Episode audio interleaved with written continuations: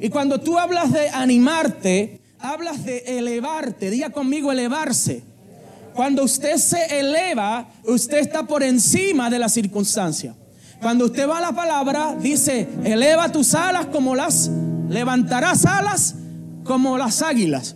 Y hace un tiempo y unas semanas atrás compartí un video en mis redes sociales en donde esta compañía hizo un experimento y le puso una mini camarita en una de las alas al águila y comenzaron a monitorear todo lo que el águila ve.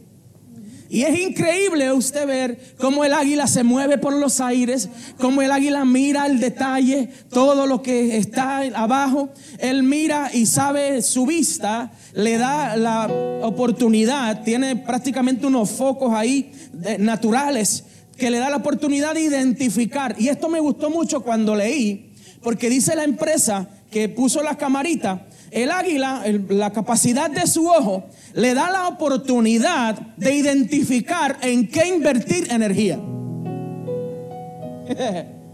y me gusta porque cuando usted desde las alturas puede identificar en qué invertir energía, en la palabra boricua, la vista que Dios me da en Cristo me ayuda a identificar en qué invertir mi tiempo.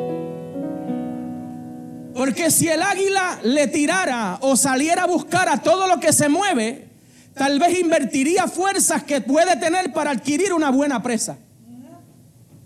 Por eso en esta mañana quiero que te lleves esa analogía y entiendas que lo que el salmista quiso decir cuando levantarás alas como águila, esa vista que Dios te da a través de Cristo, te ayuda a identificar en qué cosa no perder el tiempo. Porque a lo mejor estamos invirtiendo fuerzas que necesitaremos para pelear una verdadera victoria en áreas donde quizás podamos perder el tiempo y perjudiquemos a otra persona. Y una de las cosas que usted debe entender, que el enemigo, Satanás, vino para engañar. ¿Usted lo entiende en esta mañana? El domingo pasado hablábamos que Él es el engañador.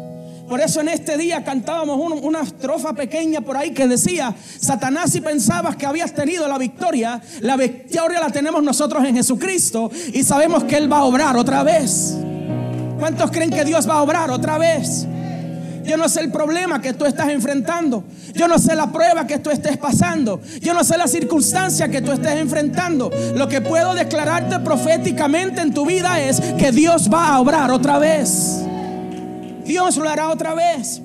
Y si hablamos de que Satanás es el engañador, Juan capítulo 10, verso 10, dice, Juan 10, 10, anótelo por ahí, luego lo escudriñe en su casa. Juan 10, 10 dice, el ladrón, día conmigo, el ladrón, no viene sino para hurtar y matar y destruir. Pero dice alguien muy importante en la historia, llamado Jesucristo. Pero yo he venido para que tengan vida y para que tengan vida en abundancia. Yo no sé si en esta mañana habrá alguien aquí que esté caminando en abundancia. Pero yo declaro que yo estoy caminando en abundancia. Aún en medio de la situación difícil, aún en medio de la circunstancia, yo debo levantar mi mano y decir, yo camino en abundancia porque opero en Jesucristo. Entonces, si vamos a Apocalipsis capítulo 12, podemos entender Apocalipsis 12, 9, para ser más específico. Nos presenta una imagen, un pequeño breve relato de la historia del principio de todas las cosas. Dice, y fue lanzado fuera el dragón, la serpiente antigua, que se llama Diablo y Satanás, el cual engaña al mundo entero. Entendamos aquí, vamos a detenernos unos segundos, porque aquí no habla del lugar, aquí el mundo se refiere al sistema. Por eso usted y yo operamos en el sistema del reino de Dios. Y dice que Satanás es un as, eh, operando en el sistema del mundo, porque engaña al mundo entero. Fue arrojado a la tierra y sus ángeles fueron arrojados con él. Pero mira lo que dice el verso 10. Entonces oí una gran voz en el cielo que decía, ahora ha venido la salvación, el poder y el reino de nuestro Dios y la autoridad de su Cristo, porque ha sido lanzado fuera el acusador de nuestros hermanos. Toca a la persona que está a tu lado y dile, el que me acusaba fue echado fuera. Quiero abrir unas comillas aquí, porque usted sabe que a veces nosotros cogemos el papel del diablo. Porque la palabra relata claramente que el que acusa y engaña es él. Y porque a veces nos sentamos en la sala de nuestra casa a acusar a nuestros hermanos. Por eso es que cuando usted entiende que el mundo es un sistema, usted no necesita estar en una discoteca ni en un bar para ser engañado por el diablo. Porque si usted no opera y no se guarda para operar en el reino de Dios, usted puede ser engañado sentado en esa silla donde está hoy. ¿Alguien puede adorar a Dios? Pero yo he venido a declararle que nosotros estamos por encima. Dale un codazo fuerte ahí, muévelo por si está dormido. Dile, nosotros estamos por encima. Entonces, ¿por qué ha lanzado fuera el acusador de nuestros hermanos? El que los acusaba delante de nuestro Dios día y noche. Y ellos, ay, ay, ay, ay, ay. Mire lo que dice ahí. Mire lo que vine a predicar en esta mañana. Le dije al principio, anímate, el que está en ti ya venció. Mire lo que dice el verso 11.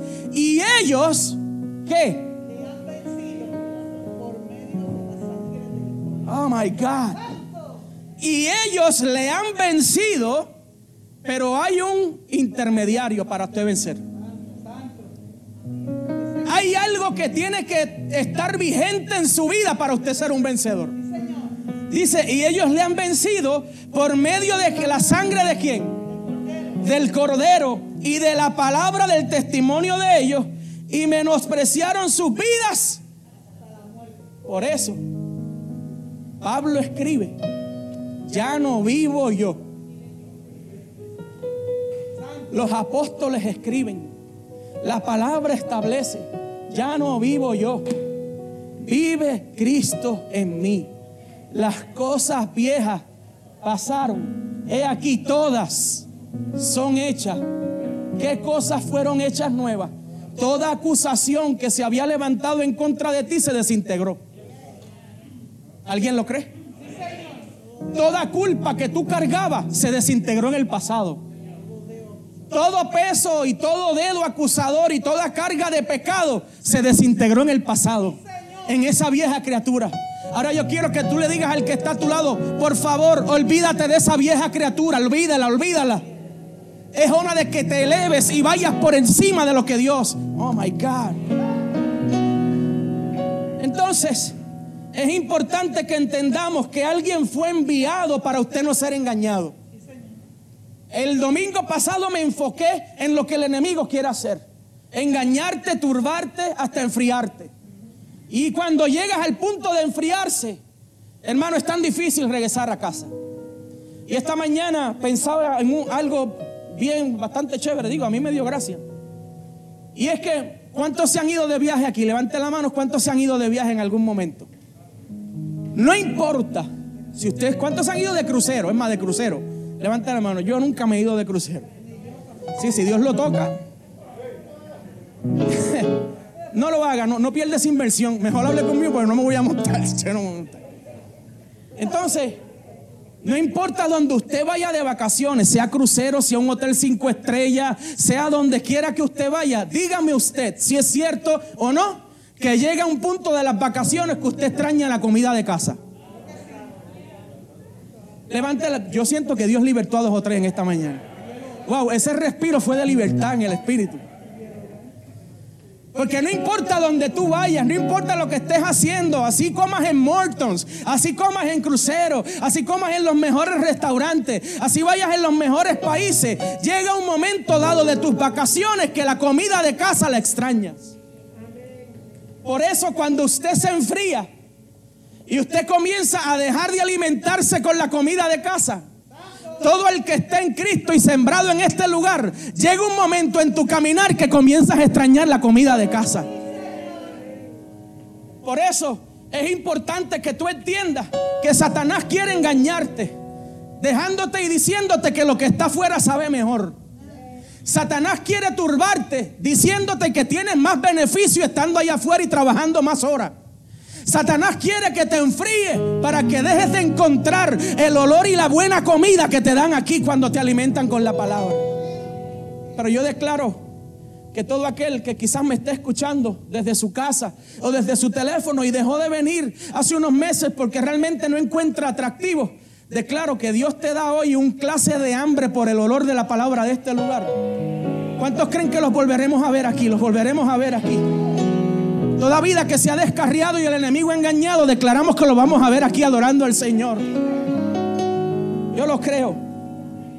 Por eso tenemos que entender que aquel que fue enviado, aquel que fue enviado para que usted y yo tengamos la victoria, no es cualquier cosa. Él utilizó algo muy valioso y muy preciado para establecer la historia de su vida. diga conmigo amor. Dígalo de nuevo, amor. Porque de tal manera amó Dios al mundo. La base de que usted adore en esta mañana se llama amor la base y el fundamento de que usted está aquí en esta mañana se llama el amor. Porque Dios es amor.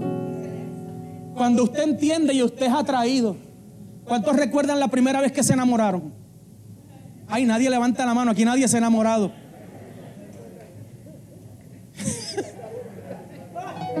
libértalo, Jehová, libértalo, Señor, libértalo.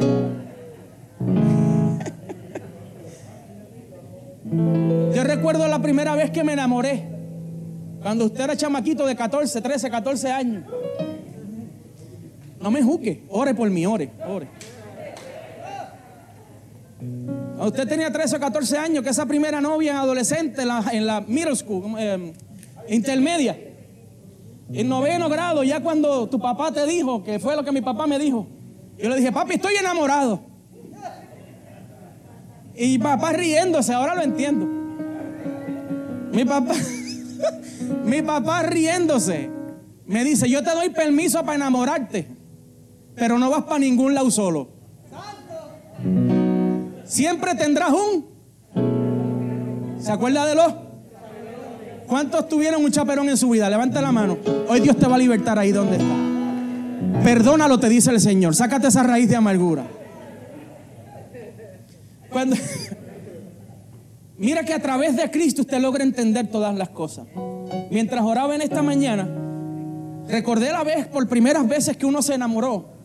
Brother, no había manera, impedimento, tormenta, trueno, crisis, terremoto, hambre, peste, muerte. No había nada que impidiera que tú tuvieras ese sábado a las una y media de la tarde en el cine de Plaza Las Américas. No había manera que algo impidiera que tú llegaras allí. ¿Por qué? Porque había algo dentro que quería ser alimentado. Había algo dentro que quería conectarse a, otra, a otro sentimiento que se sintiera igual. Por eso cuando nosotros entendemos que en Cristo fuimos predestinados en amor. Oh my God. Dios siempre ha querido que tú desees llegar un sábado a la una y media de la tarde a ver una película con Él. Dios siempre ha querido que donde quiera que Él esté, tú anheles estar. Porque el fundamento de nuestra relación con Él es amor. El fundamento de nuestra relación con Dios no son llamados, no son propósitos, no son conciertos, no son grandes pastorados y grandes ministerios. El fundamento de nuestra relación con Él es amor. Por eso el escritor dice, cuando le habla a las iglesias y le dice, ustedes han hecho todo bien, pero tengo algo en contra de ustedes. Que han perdido ese deseo de llegar a mí. Han perdido ese primer amor. El año 2021, evangelista, nosotros vamos a declarar en esta iglesia que seguiremos la carrera. Pondremos nuestros ojos en Jesús porque nuestras ganas de estar con Él van a aumentar en el nombre de Jesús. ¿Alguien lo cree y lo recibe en esta mañana? Declaramos en el nombre de Jesús todo pensamiento que nos quiera alejar de la iglesia inoperante en el nombre de Jesús. Declaramos en el nombre de Jesús todo el argumento que quiera levantar Satanás para que no lleguemos aquí. Lo derrotamos y lo enviamos a lugares desolados en el nombre de Jesús. Alguien se atreverá a levantarse su mano derecha y decir, declaro en el nombre de Jesús que ningún argumento que se levante en mi casa en contra de Cristo podrá prosperar. No lo va a hacer, no lo va a lograr. Efesios 1.5. Efesios 1.5. Dice, la base de cómo fuimos concebidos en Cristo. Efesios 1.5 dice, en amor, ya conmigo en amor, que la primera palabra es importante que usted la lea. ¿En qué fuimos predestinados? ¿En qué? Pregunto Javier, en llamados, en propósito, en ministerio. ¿En quién trabaja más en la calle y quién no? ¿En quién canta mejor y quién no? ¿En quién brilla más en la congregación y quién no? No, brother en amor. Usted sabe cómo usted no será engañado cuando usted comience a sentir la necesidad de vivir y estar en Cristo. Cuando usted se enfría, que era el tercer paso del mensaje del domingo pasado, la clausura, el vamos a clausurar este mensaje y esta serie de dos mensajes en esta mañana diciendo, la alternativa para que tú no te enfríes es que regreses al primer amor vuelvas al deseo que sentías por escuchar la palabra. Pero Vizcarrondo, ¿qué pasa? Es que, pastor, ahora tengo trabajo y los horarios me confligen. Pregunto yo, ¿no era ese el mismo trabajo por el que tú lo orabas a él para que te lo diera? No, pastor, es que tengo muchos compromisos y el domingo es el que uso para hacer ejercicio e ir a la playa. ¿Y qué pasara si mañana Dios te quitara todos esos compromisos y no pudieras llevar el sustento a tu casa? Se dañó el mensaje, ¿verdad? Perdón. Pero yo creo que tenemos una generación queriendo ser famosos en las redes y perder popularidad en su casa. Queremos personas que quieren brillar haciendo grandes cosas para que todo el mundo los vea y sus hijos esperando que le dieran un beso. Por eso en estos últimos años yo comencé el año pasado grabando un video, haciendo canciones, haciendo todo hasta que me di cuenta que mis hijos anhelaban que yo les diera un beso y un abrazo. Como Dios sabía que muchos como yo no lo iban a entender, en marzo 15 del 2020 nos encerró en las casas. Porque perdí, perdóneme, pero si nosotros somos predestinados y adoptados hijos suyos en Jesucristo por amor, era lo, lo que sea necesario para que ese fundamento y ese amor no se pierda. Entonces mira el que está a tu lado y dile, vuelve al primer amor. Dice verso 5, en amor habiéndonos predestinado para ser adoptados hijos suyos por medio de Jesucristo, según el puro afecto de su voluntad, para alabanza de la gloria de su gracia, con la cual nos hizo aceptos en el amado Usted es aceptado en Cristo por amor. Mire lo que dice. En quien tenemos redención por su sangre, el perdón de pecado, según la riqueza de su gracia, que hizo sobreabundar para con nosotros en toda sabiduría e inteligencia, dándonos a conocer el misterio de su voluntad, según su beneplácito, el cual se había propuesto en sí mismo de reunir todas las cosas en Cristo en la dispensación del cumplimiento de los tiempos, así las que están en los cielos como las que están en la tierra. Cristo es la base y el fundamento de todas las cosas. Hace unas semanas atrás escribía en mis redes que leí por ahí en uno de estos tantos profetas que se han levantado en tiempos de pandemia que hacen arte gráficos muy bonitos y con frases muy que riman, riman. Si tú las metes en un, en un seis chorreado, riman. Si tú le metes el 4 detrás, hacen un, un, ¿cómo se llama eso? hacen una trova. Se escuchan bien. Pero el tú leer, no podemos quedarnos en Jesús, porque Dios tiene algo más para nosotros sus hijos. What? Yo tuve que escribir algo, un argumento bonito, no molesto. Digo, lo borré y lo edité como cuatro veces. Pero hermano, tenga, el pastor decía hace dos domingos atrás, tenga cuidado con lo que usted está escuchando. Todo lo que te aleje de la base en Cristo se escucha bien y rima bien, pero no edifica ni construye. Por eso tenemos tantas personas siendo engañadas, porque tenemos gente predicando y hablando y profetizando y declarando cosas que se oyen bien y te levantan el ánimo y vas a prosperar y, el, y, el, y la fuerza del oso y del águila y de todas estas cosas extrañas. Y tú dices, pero ¿dónde rayo Cristo habló eso? A la mía que le dañé, a lo mejor usted tenía un videito guardado safe en YouTube. Pero usted sabe por qué estamos siendo engañados. Usted lo sabe porque nos estamos alejando de Jesucristo. Mira el que está a tu lado y acércate a Cristo. Y el pastor hablaba conmigo en esta mañana y para clausurar en este día. El pastor hablaba conmigo en esta mañana. Veo, hay que levantarle el ánimo a la gente. Hay que motivar a la gente. Pero vamos a orar al Señor que nos dé una estrategia. Porque no queremos una iglesia que esté solamente motivada y se pierdan en su casa. Porque cuando no se predica a Cristo, cuando yo me paro aquí y hago un mensaje de motivación, fuerza, levántate, éxito, negocio, prosperidad, millonario, carros nuevos, casa, Dios te los va a dar, levántate, prospérate, algo Dios va a hacer contigo, eso te motiva, pero no te edifica. Porque de donde único se levanta un edificio bien construido se llama en Jesucristo. Él es la roca, la piedra angular. En esta mañana, sal de este lugar. Sal de este lugar. Porque al profeta Daniel se le reveló algo muy importante y le dijo la voz. Y el ángel le dice, tranquilo, ciérralo, cierra tu boca y cierra el, cierra el libro. Porque en aquellos tiempos la ciencia aumentará. Y mire lo que dice Daniel, y con esto voy a cerrar. Mire lo que dice Daniel capítulo 12. Con esto cierro. Daniel capítulo 12, versos 3 y 4.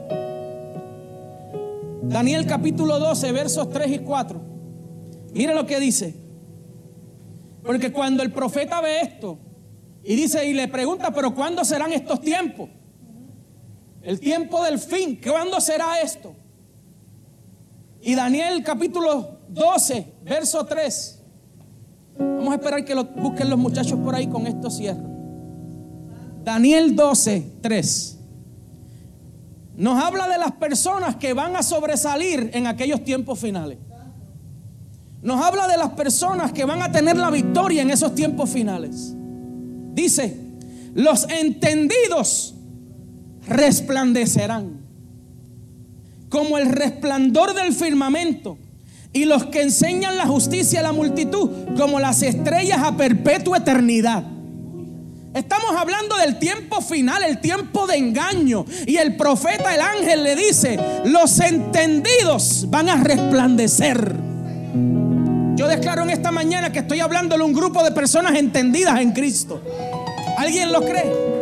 Toca al que está a tu lado y dile, prepárate, vas a resplandecer, vas a resplandecer. Estamos en los tiempos finales, estamos en el tiempo que la trompeta va a sonar. Claro que sí, pero yo no vivo asustado porque yo soy de los entendidos que va a resplandecer en el nombre de Jesús. ¿Alguien lo cree? Y dice, pero tú, Daniel, cierra las palabras y sella el libro hasta el tiempo del fin. Muchos correrán de aquí para allá y la ciencia se aumentará. Entonces, declaro que en esta mañana estamos hablando de una generación que no va a coger de aquí para allá. ¿Alguien será de esa generación? Declaramos una generación que no va a correr de aquí para allá. Estamos hablando en esta mañana con una generación de entendido que resplandecerán como el firmamento. Y declaramos que no seremos engañados, porque estamos y vivimos en Cristo. Pastor, mi negocio tuvo las peores ventas de todo el año. El mes de enero no he vendido ni una paleta. Pastor, es bonito hablar de allá al frente, pero véngase a mi negocio para que vea cómo están las cosas de malas. Los extendidos resplandecerán. Cuando entendamos que todo lo que tenemos Dios lo controla, todo lo que tenemos depende de Dios. Jehová Dios, Jehová quitó. Sea el nombre de Dios glorificado. Cuando entendamos que todo comienza y termina en Jesucristo, seremos de los entendidos que van a resplandecer. Y porque no puedas pagar la casa este mes, no te va a quitar el gozo. Porque a los entendidos eso no le quita el gozo. Pastor, no puedo pagar el carro. Yo he tratado de gozarme aquí. Pero el mensaje está lindo, pero no me puedo gozar porque usted no está viviendo lo que yo vivo. Véngase a mi casa para que usted vea lo difícil que es. Te digo en esta mañana, te levantarás como uno de los entendidos que resplandecerán en el nombre de Jesús. Declaro que todo argumento que Satanás ha querido levantar en tu mente para alejarte de la verdad en Cristo, hoy se derrite, se desintegra en el nombre de Jesús. Ponte de pie en esta mañana y levanta tus manos arriba.